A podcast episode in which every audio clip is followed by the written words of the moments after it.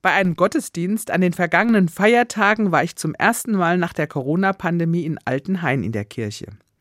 Da ist mir sofort der schön geschnitzte Barockaltar aufgefallen.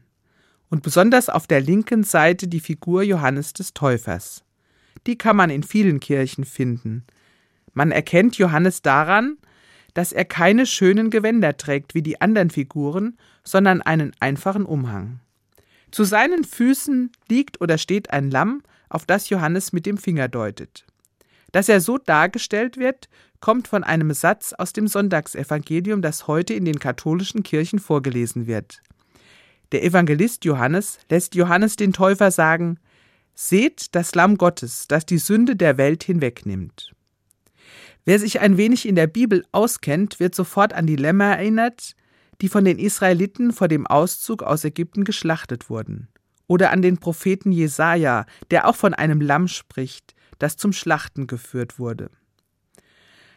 Das Bild vom Opferlamm ist uralt. Es kommt aus einer Zeit, in der die Menschen geglaubt haben, wir können Gott durch das Opfern eines Tieres gnädig stimmen. Solche Vorstellungen sind uns heute völlig fremd. Bis heute wird dieser Satz des Johannes in christlichen Gottesdiensten gesprochen. Seht das Lamm Gottes, das hinwegnimmt die Sünde der Welt. Was soll das denn bedeuten, die Sünde der Welt? Ich glaube, es meint, viele Menschen können die unendliche Liebe Gottes, die in Jesus zur Welt gekommen ist, nicht annehmen. Ja, sie hassen und verfolgen sie sogar. Jesus ist seinen Worten treu geblieben. An seinem Leben können wir sehen, die Liebe ist stärker als der Tod. Darum hat er den Weg zum Kreuz auf sich genommen.